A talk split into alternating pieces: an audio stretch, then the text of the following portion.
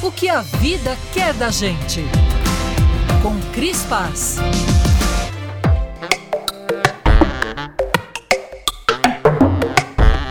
Li numa matéria que um professor de saúde reprodutiva da University College London afirma que a cólica menstrual dói tanto quanto um ataque cardíaco. Estamos tão habituadas a sentir dores e incômodos desde cedo que é preciso um estudo científico para a gente se dar conta disso. Se 80% das mulheres têm sintomas de TPM, como cólica, dor de cabeça, inchaço, náusea e sensação de letargia, e se durante o período menstrual nós sempre mantivemos as nossas atividades regulares, em casa ou no trabalho, é fácil concluir. O sofrimento feminino foi normalizado pela sociedade e mais uma forma de silenciamento. Crescemos ouvindo que é natural sentir dores e incômodos. Faz parte do pacote de ser mulher, nos disseram nossas mães e avós que atire o primeiro absorvente aquela mulher que nunca criticou uma colega de trabalho que corajosamente decidiu ficar em casa num dia útil, alegando sintomas relacionados ao período menstrual. De domingo a domingo, a nossa vida nunca foi fácil. Com ou sem sintomas incômodos e até debilitantes, estamos sempre de plantão, focadas em superar a falsa crença de que somos menos comprometidas com as nossas carreiras. Eu me lembro quando fui contar ao meu chefe sobre a minha gravidez. Parecia que eu estava confessando ter roubado o caixa da empresa. A idade reprodutiva é o primeiro fantasma que ronda as nossas vagas, acrescentando um ingrediente extra de ansiedade à decisão por ter ou não ter filhos. Faz muito pouco tempo que as organizações começaram a se dar conta de que, em lugar de obstáculo à vida profissional, a maternidade costuma ser um impulso ao desenvolvimento de habilidades que são grandes diferenciais.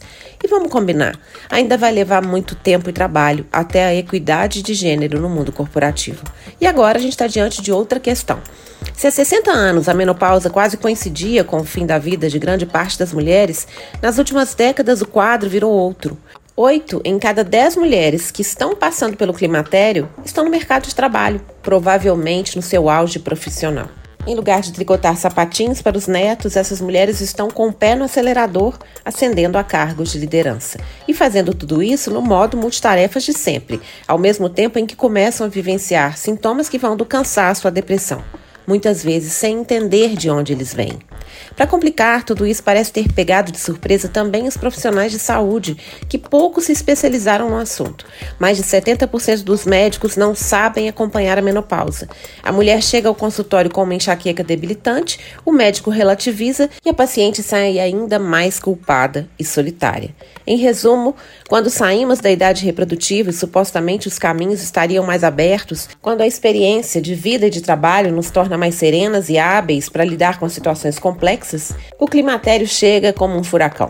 E só tem um jeito de ele não nos parar: falar muito e urgentemente sobre a menopausa. Normalizar o tema e não os sintomas que vêm com ele. Muitas mulheres pensam o contrário, não querem falar nem ouvir falar sobre isso compreensível. Escoladas em enfrentar preconceitos, as mulheres não pretendem ser alvos de mais esse. Já basta o culto à estética da juventude que transforma em um carimbo de validade vencida o cabelo branco ostentado pela cabeça que provavelmente está no auge da sua capacidade intelectual. No auge, mas não imune ao brain fog, aquele lapso de memória que pode acontecer no meio de uma fala em uma reunião estratégica como os calores que vão e vêm, esses hiatos cognitivos passam em seguida. Não significam falta de competência nem síndrome de burnout. São apenas dois dentre os mais de 30 sintomas do climatério, mas muitas mulheres não sabem, não têm ideia disso. Entendeu por que é tão urgente tocar no assunto? Esse exército de sensações, somado à desinformação, é capaz de aniquilar a autoestima tão importante para esse momento da vida profissional da mulher. Varrer a menopausa para debaixo do tapete não vai ajudar a mulher madura a ser mais valorizada nas empresas. Pelo contrário, jogar luz sobre a questão é que fará homens e mulheres enxergarem esse período do tamanho que ele é sem informação para entender as mudanças pelas quais estão passando e muitas vezes mais fragilizadas por sintomas que afetam o emocional, muitas mulheres abrem mão de carreiras construídas ao longo de anos sem entender que essas transformações têm nome e muitas vezes têm tratamento. E lá vem a síndrome de impostora assombrar as noites de sono que já não têm sido tão reparadoras. A insônia é outro sintoma frequente. Quando a organização e os gestores não falam sobre o assunto, os vieses inconscientes sobre envelhecer prevalecem e acabam por isolar e até excluir a mulher de momentos importantes na organização e até na sua própria carreira. A fala é de Fabi Granzotti, gerente de projetos da Mature, startup voltada para o mercado de trabalho 50 mais.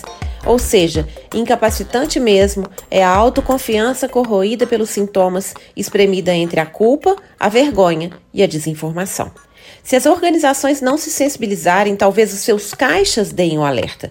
Globalmente, os prejuízos em produtividade relacionados à menopausa podem exceder o equivalente a 764 bilhões de reais por ano, segundo a consultoria americana Frost Sullivan. Garantir mais do que o espaço para falar sobre o assunto e até criar licenças e outros benefícios relacionados a esse momento de vida são políticas de baixo custo e alto impacto. Enquanto isso, a cada dia mais uma corajosa assume a sua menopausa e fala sobre os sintomas com bom humor, mostrando que apesar deles, continua fazendo muito bem ou cada vez melhor o seu trabalho. Assumir nossas vulnerabilidades é um instrumento poderoso de libertação para nós mesmas e para todas as que estão à nossa volta. Mais uma vez entendemos que o melhor caminho e o mais potente é seguirmos juntas.